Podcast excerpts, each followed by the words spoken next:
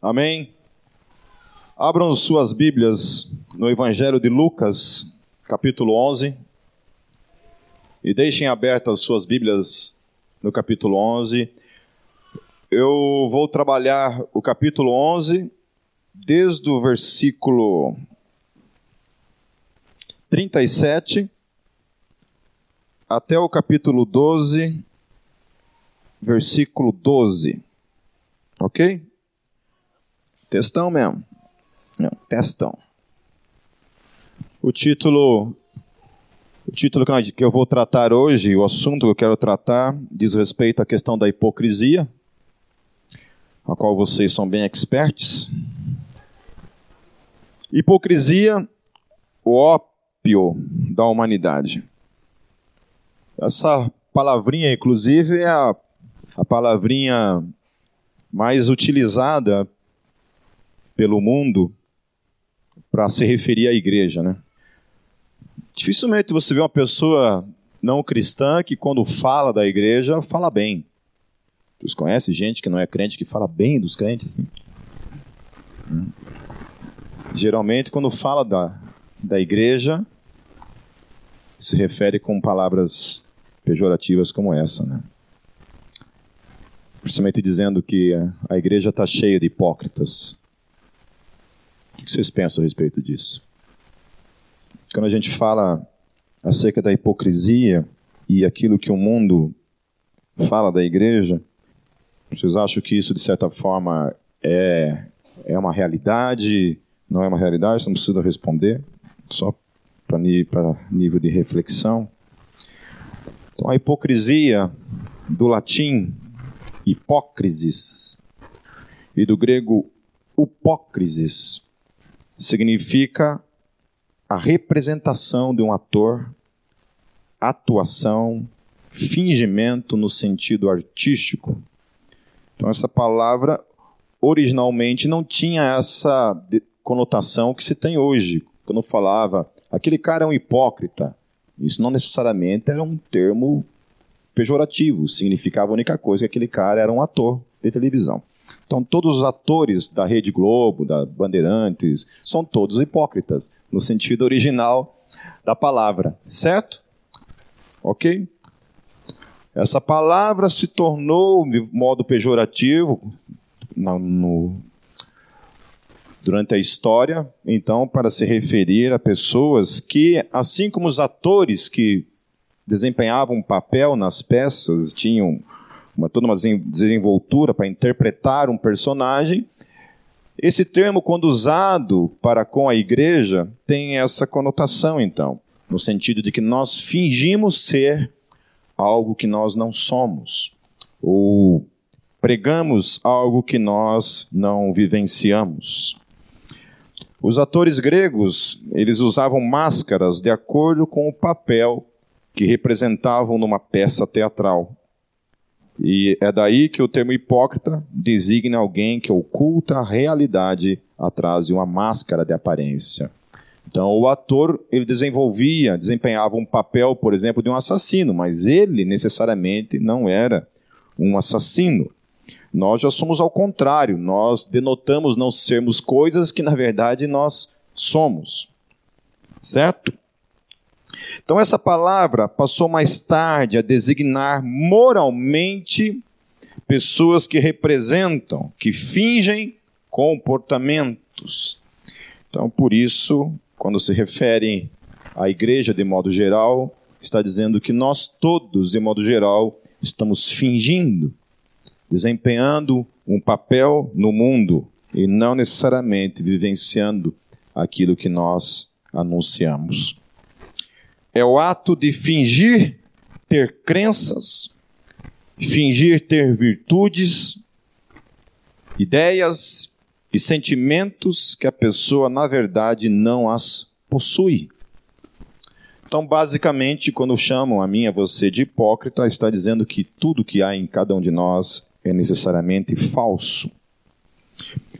Um exemplo de hipócrita é denunciar alguém por realizar alguma ação enquanto realiza a mesma ação. Então eu condeno uma pessoa por ela fazer alguma coisa que eu estou também fazendo. Hipocrisia é pretensão ou fingimento de ser o que não é. Então, quando o mundo fala de mim, de você, e fala da igreja usando esse termo, hipócrita,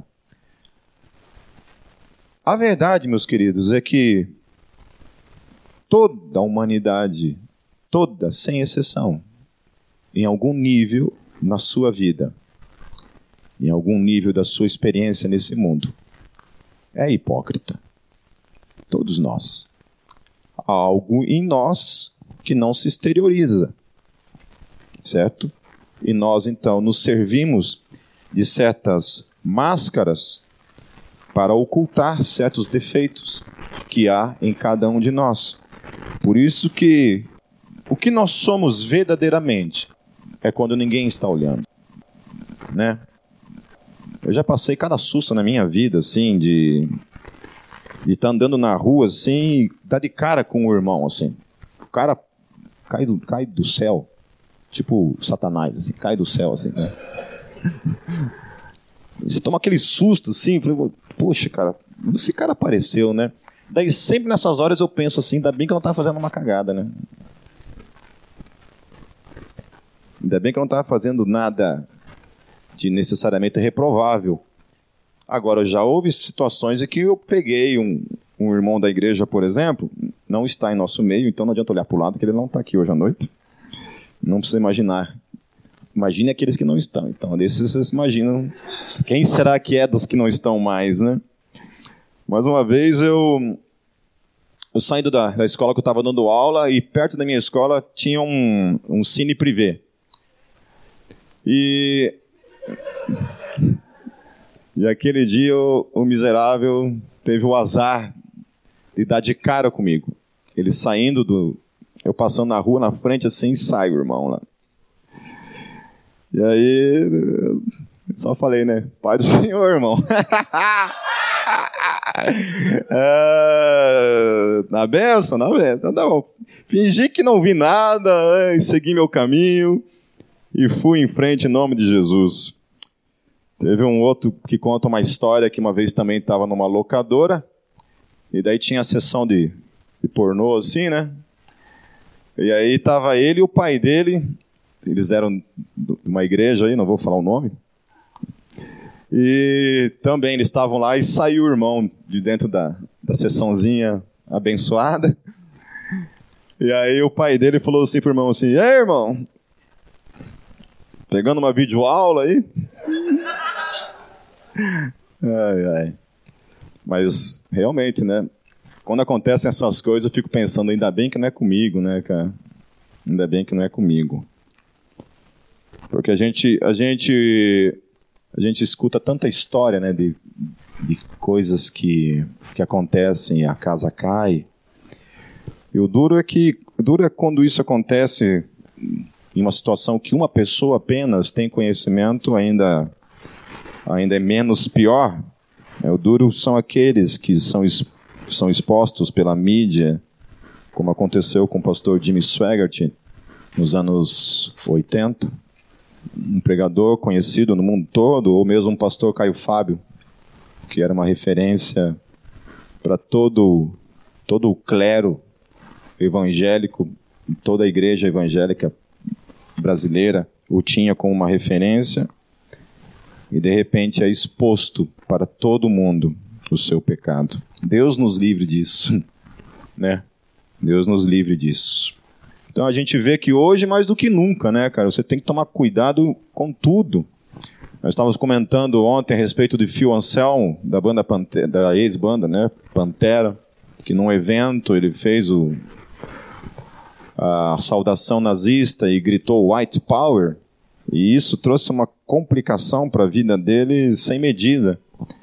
E por quê? Porque hoje todo mundo tem um celularzinho, né? Então fique esperto na rua aí, querido. Pode ter um irmão cagueta aí do teu ladinho aí que tá lá filmando você, né? Então hoje o mundo tá assim, internet é isso. Você o tempo todo está exposto, qualquer um, a qualquer momento. mesmo que você não perceba, está aí olhando. Então a grande verdade é que todos nós temos, de certa forma, uma medida de hipócrita em cada um de nós. A gente finge certas coisas que, obviamente, que aos olhos de Deus isso não escapa, mas todos nós, de certa forma, somos uma pessoa diante de todos, e quando estamos sozinhos, há certas coisas em cada um de nós que se revelam. Algumas coisas não você está sozinho, né? Algumas coisas pode simplesmente estar na, atrás de um volante na hora do trânsito, ou até mesmo nas nossas relações aqui, há certas coisas que não necessariamente só se revelam na solitude, mas podem se revelar também no meio da multidão.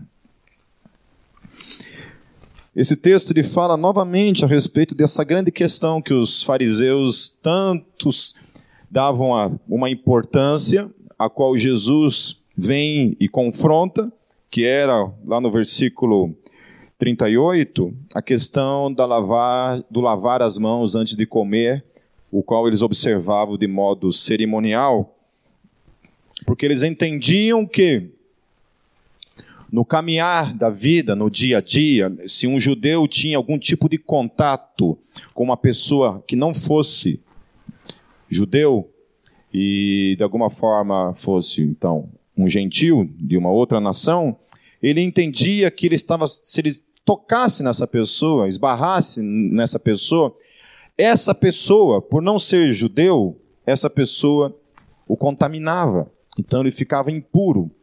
E por estar impuro, ele precisava então chegar em casa, lavar as mãos, ele fazia esse rito de lavar-se, para que então ele ficasse limpo da imundícia, que no caso eu e você é, passávamos para ele no momento de tocá-lo. Então, essa era a forma como um judeu via todo aquele que não era judeu. Todo aquele que não era judeu pertencia a uma raça impura.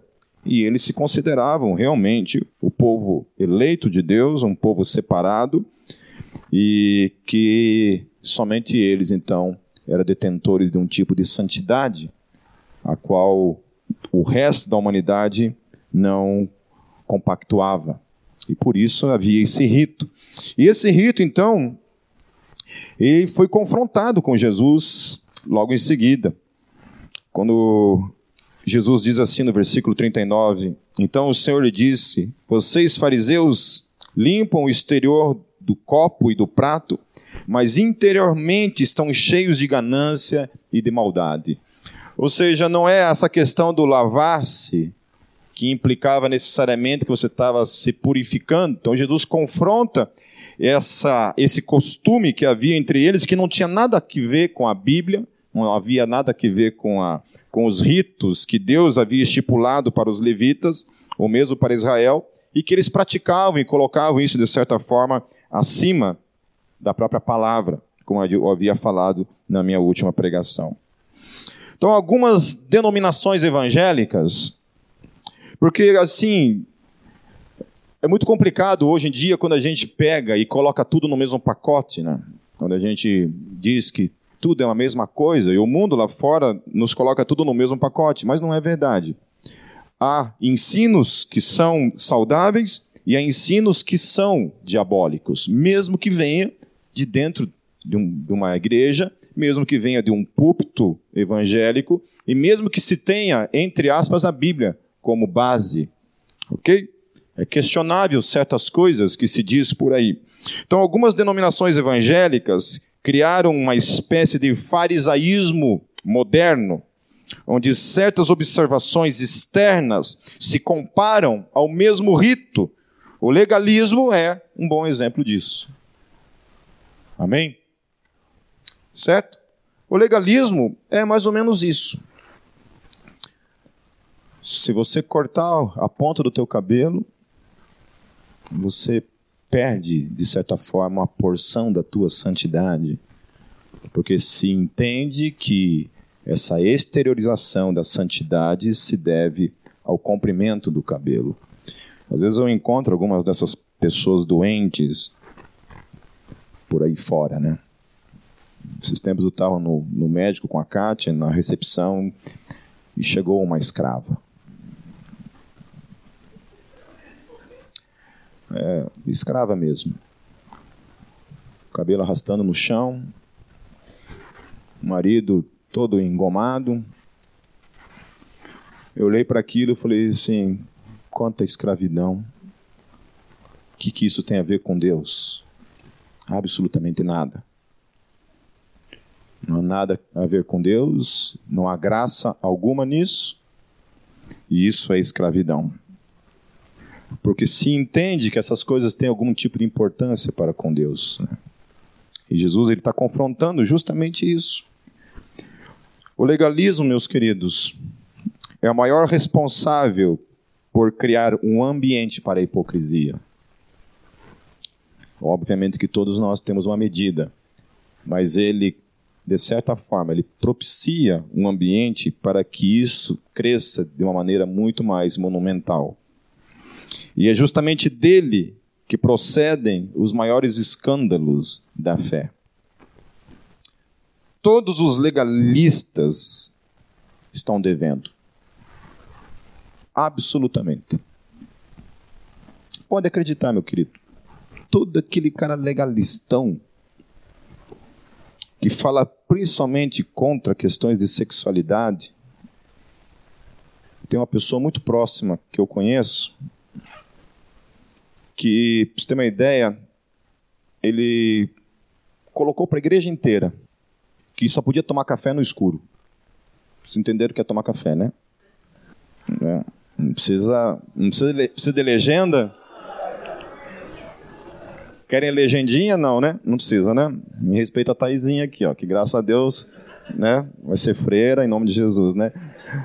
Então, e aí, aí eu conhecendo a história dele, eu sei que ele é um cara assim que to tortura literalmente a esposa emocionalmente falando. A esposa dele é uma pessoa assim, com o coração ferido, porque não é amada, não é cuidada, mas vive 24 horas por dia debaixo de um regimento do inferno que não tem nada a ver com Deus. Onde ela é privada da, da graça de ser livre em Cristo Jesus. E é um legalistão, assim, moralista, sabe? Fala mais de sexo do que de Jesus. Onde tudo na vida se lê por essa perspectiva. Aquela velho, aquele velho reducionismo evangélico né, que insiste em dizer que a grande obra que o Espírito Santo tem para fazer na minha e na tua vida é fazer você parar de fumar, parar de pular carnaval, e parar de ir em discoteque.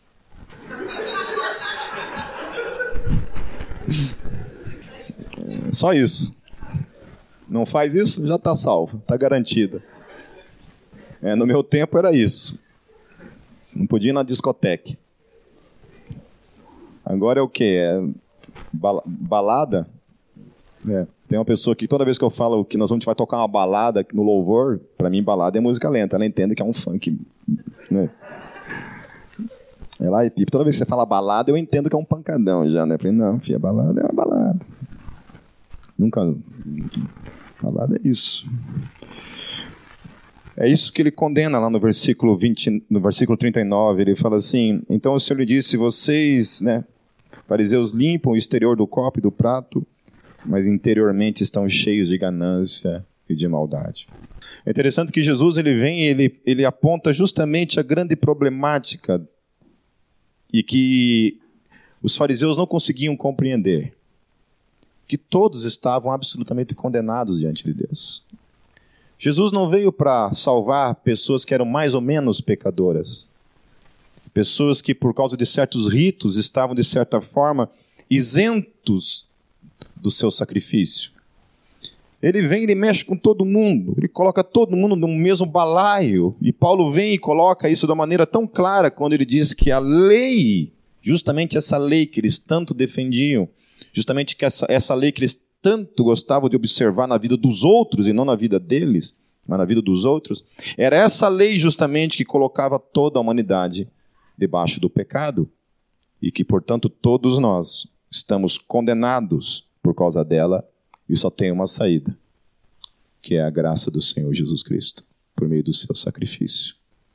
O qual, se não, não houvesse, todos nós estaríamos condenados. Por isso que Paulo vem, meus queridos, e fala de uma maneira assim tão clara para mim e para você: se vier um outro, um apóstolo, um profeta, se vier qualquer outra pessoa anunciando um outro evangelho, mesmo que seja um anjo, apareça para você assim, tipo Kenny, assim, todo loirinho, cabelinho, aparece, fica em pé aí, Kenny, pessoas. Um anjinho tipo Kenny, assim, ó. Pode sentar. Isso é bonito, muito lindo. Se aparecer um anjinho gatinho tipo Kenny, assim, Paulo fala que se essa pessoa anunciar um outro evangelho, seja considerado anátema, maldito. O texto diz isso, meus queridos. Que nós devemos estar observando o tipo de ensino que é visto, que é trazido para mim e para você. E nós não devemos ter medo de dizer: isso é do diabo. Isso não vem de Deus. Qualquer tipo de ensino que confronta a graça e coloca a graça num, num lugar em que ela não deve estar, abaixo de qualquer outra coisa sobre a face da terra, esse ensino não vem da parte de Deus. Porque se nós não dependermos da graça, nós estamos absolutamente fulminados pelo juízo e pela ira de Deus. Lá no versículo 40, Jesus fala assim: Insensatos, quem fez o exterior não fez também o interior?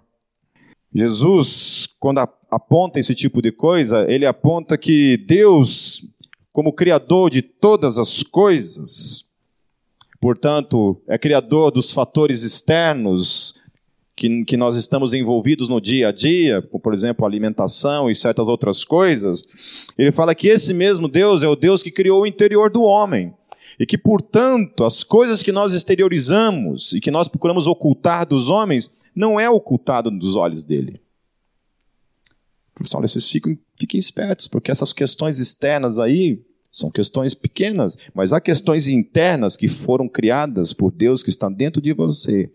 O teu, o teu interior, essas coisas Deus está de olho e você tem que tomar cuidado justamente com essas coisas que vocês não estão prestando atenção. Por isso que Jesus vem e fala assim: vocês são hipócritas. Vocês estão preocupados com questões externas que supostamente foram criadas por Deus e vocês estão ignorando questões internas que estão dentro de vocês o tempo todo e que vocês não estão tomando o devido cuidado. Por isso a importância de, ao invés de julgarmos, compete a mim e a você buscar ler as pessoas como alguém que tem as mesmas implicações que nós temos. Todos temos uma história, todos nós temos inclinações, todos nós temos lutas, e do mesmo modo também temos coisas boas. Então ninguém é 100% o demônio. Certo? Mesmo a mãe de santo lá que que faz, mata uma galinha preta para Satanás, ela não mata o filho dela afogar na banheira. Ela também tem coisas boas. Certo? Então, quando a gente julga as pessoas dessa forma farisaica, condenatória, nós estamos pecando contra Deus. O que nós temos que fazer, primeiramente, julgar as pessoas dentro da nossa própria condição em que nós estamos. Então, quando eu olho para uma pessoa e digo que uma pessoa é pecadora, eu sempre tenho que me também olhar para mim mesmo e ver a minha própria posição diante disso, o qual eu também sou um pecador. Quando a gente entende essas coisas, que nós também somos pecadores, fica muito difícil para a gente pegar também e condenar quem quer que seja. Eu não estou dizendo, meus queridos, em nome de Jesus, não entendam isso de modo errado. Eu não estou dizendo que a igreja, ou cada um de nós, não temos, não temos que dizer o que é o certo e o que é o errado. Não estou pregando um tipo de relativismo aqui, que algumas pessoas usam contra a igreja. Dizendo, ah, vocês pecam também, quem são vocês para dizer que isso é pecado? Mas quando você diz que algo é pecado, você não está dizendo necessariamente que você também não peca. Então, qual que é o problema? Aonde começa o probleminha todo? Aqui dentro. Então, é a minha resposta diante de Deus, diante daquilo que Deus olha para dentro de mim, vai fazer grande diferença quando eu olho para o pecado e olho para alguém que está pecando e eu digo, querido, você está pecando. E a pessoa diz, você também está pecando. Eu falo assim, é verdade, eu também sou um pecador. Mas estou apenas dizendo que você também está pecando. E se nós dois não, mudarmos, não nos apegarmos na graça, nós seremos condenados. Por isso que lá no versículo 41, ele diz assim: Mas deem o que está dentro do prato como esmola, e verão que tudo lhes ficará limpo. Por isso que no versículo 41, Jesus diz que a atitude de ajudar o outro consiste num nos atos que denotam um coração limpo. Combate-se a hipocrisia com atitudes e não com legalismos. Ao invés de julgar, o melhor é estender a mão. Amém? Então você vê uma pessoa que está passando por uma situação de pecado, alguma coisa necessariamente reprovável diante dos teus olhos, a melhor coisa é estender a mão, chamar o irmão para perto e ministrar na vida dele em nome de Jesus. Ministrar na vida do irmão. Amém? Era isso que os legalistas deveriam fazer. Era isso que os fariseus deveriam fazer. Os fariseus não deveriam ter essa postura condenatória, mas eles deveriam fazer aquilo mesmo que Jesus também fez. Quando chegava diante da prostituta, ele não condenava, ele estendia a mão. Mas ele também dizia em seguida: vai e não peques mais. Jesus nunca, de alguma forma, relativizou a questão do pecado da prostituição. Mas ele nos ensinou a maneira correta como devemos tratar o pecador, que é estender a mão, abrir as portas da graça, ser um facilitador no processo e jamais alguém que impede, que é o que ele vai tratá-lo mais para frente. Ele continua no versículo 42, falando sobre obedecer apenas em partes e negligenciar outras coisas de igual importância. Por exemplo, ele fala assim: davam o dízimo e desprezam a justiça e o amor de Deus. Então Jesus ele trabalha justamente essa questão que muitas vezes nós operamos no dia a dia, que é observar somente algumas coisas e negligenciar outras coisas. Eu acho que mais do que nunca na história desse país, a gente, eu acho, não digo nem do país, né? Eu acho que eu digo na, na história da humanidade, a gente está vivendo um tempo complicado. Um tempo muito complicado. Porque a gente vê de todos os lados gente que tem certos valores que são interessantes, e vamos falar um pouco sobre questões de política, por exemplo, né, entre direita e esquerda, que há certos valores na direita que são louváveis e há certas coisas que a gente sabe que não são. A gente sabe que tem implicações que também não vêm da parte de Deus. Quando a gente olha, eu estou falando da direita, é isso, pode ser. Direita agora, agora é certo, agora é esquerda. E a gente sabe que tem questões na esquerda que também é complicado. E aí eu me assusto quando eu vejo cristãos na internet se declarando ser de esquerda ou até mesmo ser de direita.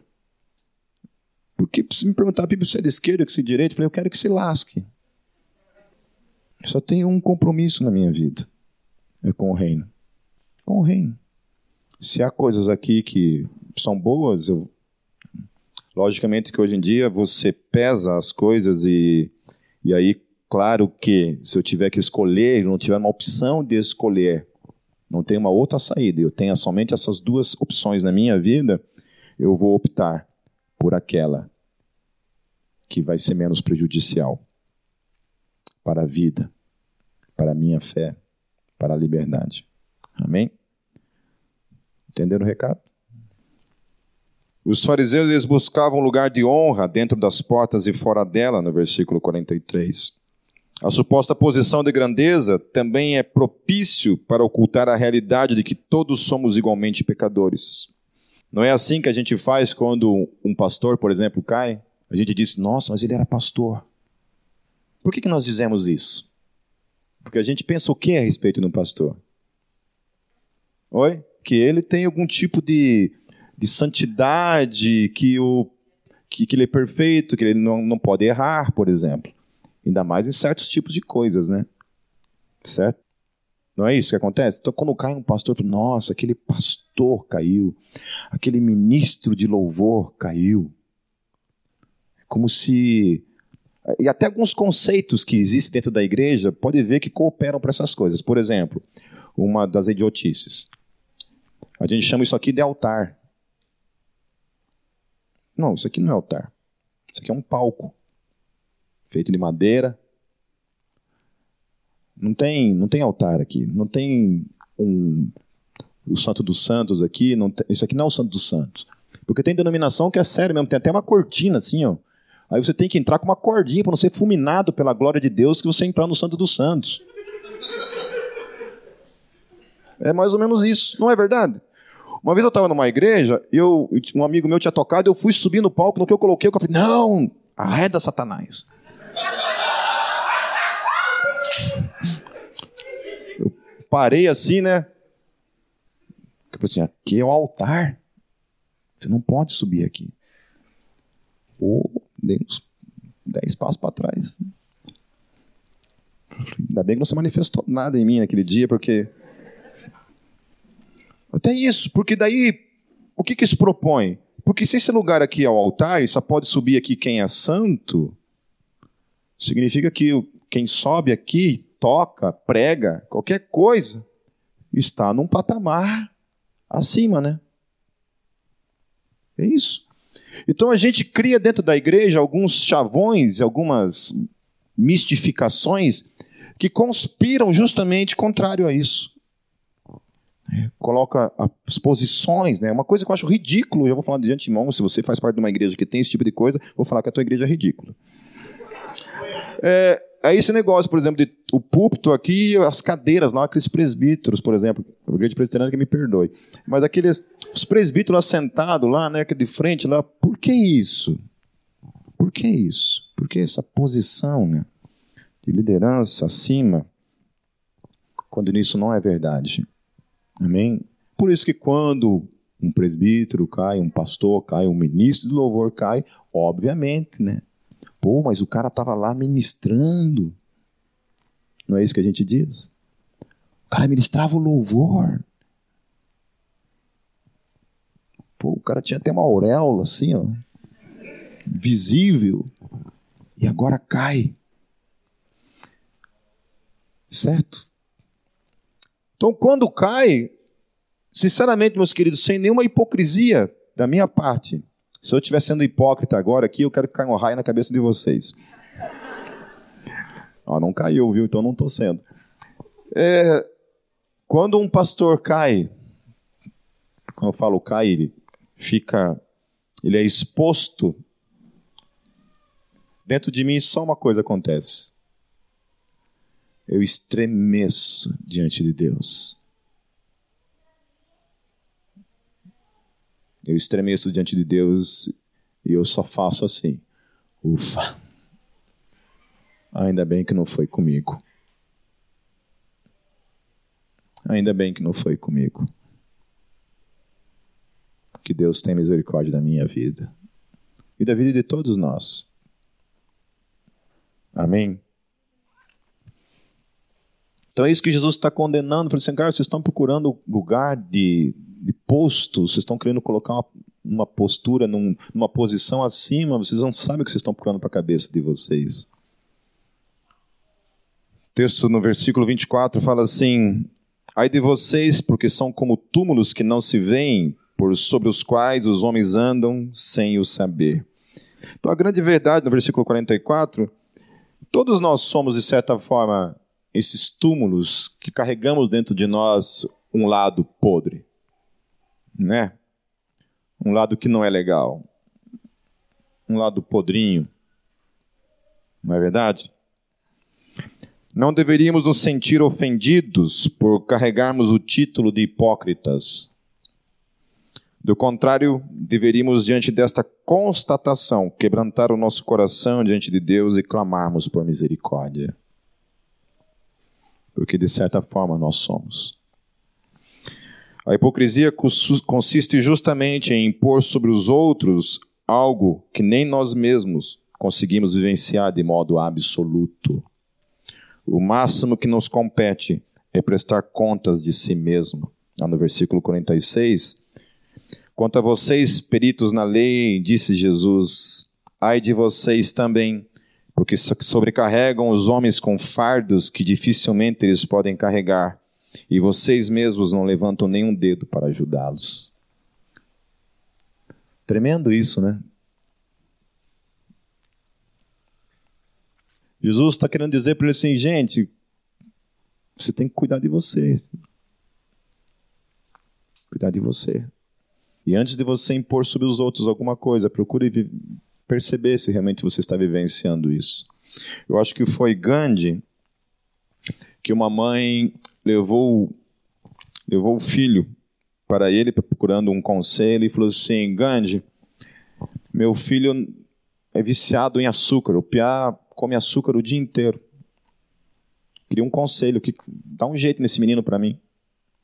E Gandhi fala assim para a mãe, assim, volte daqui uma semana que eu converso com você sobre esse assunto. E ela foi e voltou depois de uma semana. E Gandhi pegou essa criança e acho que deu um, um cascudo nele, não sei, não lembro direito da história. E falou para ele assim: Olha, não coma mais açúcar. Aí a mãe falou assim: Mas só isso? Você esperou uma semana, precisou de uma semana para falar isso para ele? Ele respondeu assim: Não, é porque uma semana atrás eu também era um viciado em açúcar. Amém? Então imagine se antes da gente abrir a boca para condenar o outro, a gente procurasse mudar primeiramente a nós mesmos. Né?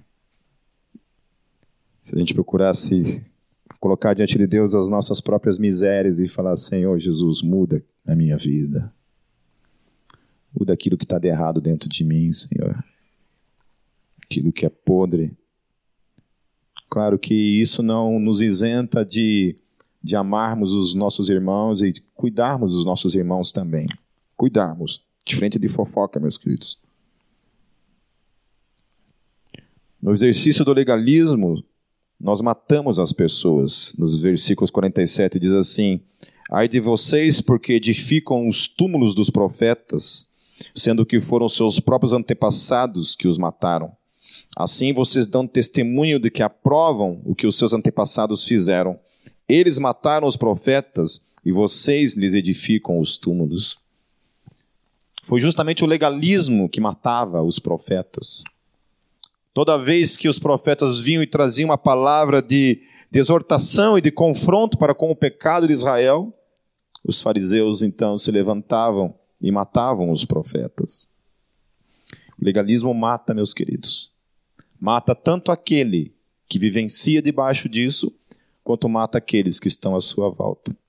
O que eu já conheci de gente nesses meus 26 anos de caminhada na fé, pessoas que hoje estão longe da igreja, porque foram massacradas e foram impedidas de chegar-se à graça de Deus, porque eram incapazes de vivenciar certas regras e leis dentro de certas igrejas.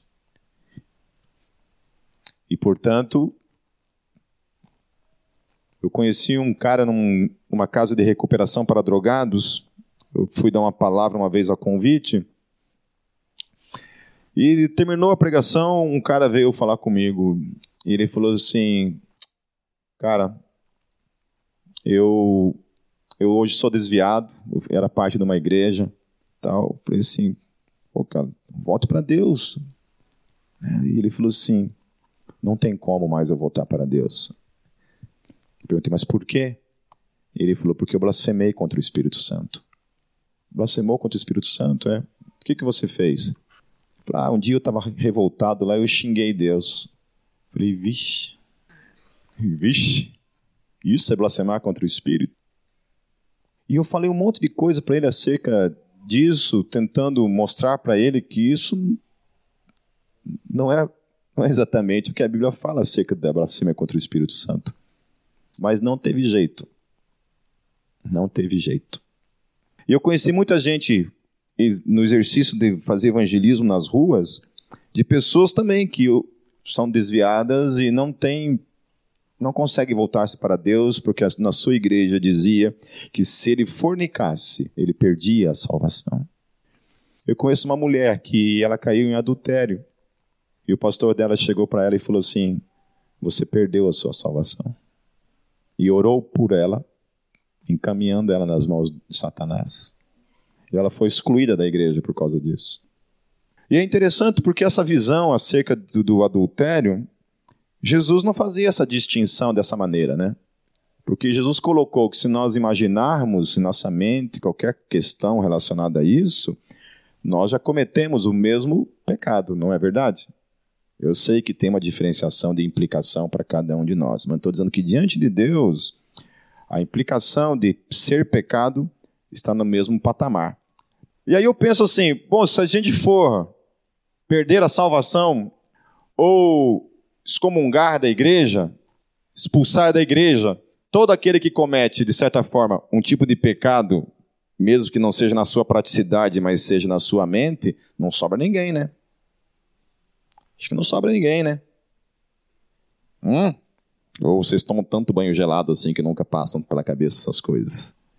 Hum? Os legalistas são responsáveis pelo sangue de todos os que sofreram o abuso provocado por eles. A religião pode matar? Pode. E o legalismo é uma prova disso. Jesus nos advertiu para que tivéssemos cuidado com o fermento dos fariseus, o que ele chamou de hipocrisia, lá no capítulo 2, no verso 1. Porque um dia, no versículo 2, eu acho tremendo isso. No versículo 2 diz assim: porque não há nada escondido que não venha a ser descoberto, ou oculto que não venha a ser conhecido. Então a grande verdade é que um dia a casa do legalista cai, e a hipocrisia dele é trazida à luz e revelada para todo mundo. No livro do Filipianse, Maravilhosa Graça, Filipianse conta a história do grande dragão branco, um homem que era racista até no DNA que tinha um ódio profundo por negros. Perseguia e fazia vários crimes contra outras pessoas apenas por causa da sua cor. Só que foi descoberto que esse camarada molestava crianças. E por molestar crianças, ele acabou sendo preso. Eu não recordo se foi o Filipianse que foi visitá-lo na cadeia, porque ele conhecia esse cara. Esse cara era da igreja dele. E quando foi visitá-lo, ele continuava com o mesmo discurso racista de antes. Apesar de todo o seu pecado ter sido revelado e trazido à luz, ele continuava com a mesma postura legalista e racista diante dos outros. A hipocrisia consiste no ato de ocultar dos homens a verdade, consiste no ato de buscar a aprovação humana, ocultando a realidade interior. Porém, Jesus diz que o que cada um de nós devemos nos preocupar é em agradar a Deus, aquele que pode lançar no fogo do inferno tanto o corpo quanto a alma, nos versos 4 a 5. Nos versos 6 e 7, Jesus demonstra a importância de cada ser humano. Por isso, a hipocrisia ela é uma espécie de câncer na alma, porque ela despreza justamente isso. Quando ela diminui os outros enquanto o indivíduo mente para si mesmo. Nesse versículo, Jesus coloca o ser humano acima do restante da, da criação. E a gente sabe que tem muita gente aí que coloca a criação acima dos seres humanos. Mas mesmo tal, mesmo tal importância, ela só é assegurada, meus queridos, por meio da fé em Cristo Jesus. Então, por mais que Jesus chegue e fale assim que os seres humanos estão acima dos pardais, por exemplo, o texto diz, Jesus também está falando o seguinte: que aquele que não me confessar diante dos homens, eu não o confessarei diante do Pai. Mas aquele que me confessar diante dos homens, eu confessarei diante do Pai. Por mais que o ser humano, toda a criação, tenha a sua devida importância, essa importância só tem validade para termos de salvação se nós confessarmos a Cristo como Senhor das nossas vidas. Amém? Porque com a sua devida importância ou não, aquele que não tem Cristo, o texto fala que será lançado no fogo do inferno. Por isso que nós temos que temer a Deus. Temos que estremecer diante da santidade de Deus. Temos que prestar contas de nossas vidas diante de Deus. Então, para encerrar, meus, meus queridos, então hipocrisia é o ato de ocultar dos homens, por meio de máscaras, aquilo que não podemos ocultar de Deus. Hipocrisia é o ato de ocultar a podridão interior, compensando-a com ritos externos, como o legalismo, por exemplo. Hipocrisia é o ato de negligenciar a justiça e o amor de Deus por questões menores. Hipocrisia é o ato de lançar sobre os outros, em forma de juízo, algo que você não vive. Hipocrisia é o ato de não dar a cada ser humano o valor que Deus lhes confere. E como combater a hipocrisia? Eu vou falar rapidinho. Primeiro, não julgando de modo legalista o outro, pois, Romanos 2, 1 a 4 diz: Portanto, és inexcusável quando julgas, ó homem, quem quer que sejas, porque te condenas a ti mesmo naquilo em que julgas o outro, pois tu que julgas fazes o mesmo. E bem sabemos que o juízo de Deus é segundo a verdade sobre os que tais coisas fazem. E tu, homem, que julgas os que fazem tais coisas, cuidas que, fazendo-as tu, escaparás ao juízo de Deus? Ou desprezas tuas riquezas da sua benignidade, a paciência e longanimidade, ignorando que a benignidade de Deus te leva ao arrependimento? Amém? Quem que leva eu e você ao arrependimento? Deus. Deus é o único que tem o poder de levar o meu coração e o teu coração ao arrependimento. É tão poderoso essa convicção, meus queridos, que nós não temos nem a capacidade de nos arrepender por nós mesmos, se não é a graça de Deus. Por isso, se você experimenta na sua vida arrependimento diário, meus queridos, saiba que isso é fruto da graça de Deus na sua vida. Não é mérito. Viver uma vida de santificação não é mérito humano, é mérito da graça produzido por um Deus que opera em nós tanto querer quanto efetuar. Aleluia! Repita comigo: Deus opera na minha vida tanto o querer quanto o efetuar. Se eu não faço na minha vida, é fruto do meu pecado, do meu egoísmo. E se eu faço, é fruto da graça. Aleluia! Aí não tem do que se vangloriar diante da presença de Deus. Se eu evangelizo, eu evangelizo porque é fruto da graça. Se eu não evangelizo, é porque é fruto de mim mesmo, do meu egoísmo. Se eu peco, é fruto de mim mesmo, do homem podre que há dentro de mim. Se eu vivencio algum tipo de santidade, é fruto da graça de Deus, do amor de Deus revelado na minha vida. Aleluia. Porque eu sou falido sem a graça. Por isso que nós, quando olhamos para as pessoas com esses olhos, meus queridos, com os olhos da graça, tudo é diferente. Aí eu posso estender a mão para o outro ao invés de ser uma pedra de tropeço para o outro. A segunda forma é temendo a Deus que pode lançar no inferno tanto o corpo quanto a alma. Romanos 2,5 diz: Mas segundo a tua dureza e o teu coração impenitente, entesouras ira para ti no dia da ira e da manifestação do juízo de Deus. Então é sábio temer a Deus e fugir de todo tipo de julgamento que não venha como fruto da graça de Deus. Terceiro, você combate a hipocrisia com atitudes diárias visando o único que você pode prestar contas de si mesmo para Deus. Cuide de você. Cuide de você. Cuide daquilo que está aqui dentro, que precisa ser transformado. Que é a prioridade número um da sua vida. Quarta coisa, observando sempre o todo e não apenas aquilo que convém. Se nós formos viver uma vida de legalismo, observando somente, somente, somente algumas coisas e negligenciando outras coisas e achar que por viver debaixo disso, isso de alguma forma nos favorece, nós estamos condenados. Devemos valorizar todas as coisas que competem ao reino de Deus, por isso que cuide de si mesmo. Cuide de si mesmo. A quinta coisa é buscando uma vida de simplicidade e humildade, por isso que posição no reino não diz absolutamente nada. Só diz única coisa, uma única coisa: que cada um de nós temos certas competências, certas tarefas que competem a cada um. Eu sou uma ovelha que Deus tirou de dentro do seu rebanho para pastorear o seu rebanho, mas continuo sendo ovelha. uma ovelha que tem um pastor, uma ovelha que, se o meu pastor não cuidar de mim, o lobo vem e me devora. Sou aquele que tenho que tomar cuidado todos os dias, porque estou em pé, mas todo dia tenho que tomar cuidado para que não caia.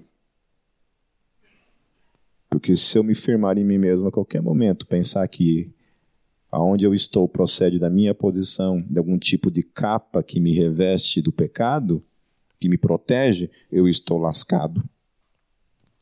A sexta coisa, tendo consciência de sua própria podridão e sua própria hipocrisia. Sétimo, não pondo sobre o outro o que nem você consegue carregar. Carregue a sua própria cruz. E último, valorizando cada ser humano como Deus o valoriza. Amém, meus queridos. Fujamos, fujamos da hipocrisia em nós mesmos. Em nome de Jesus.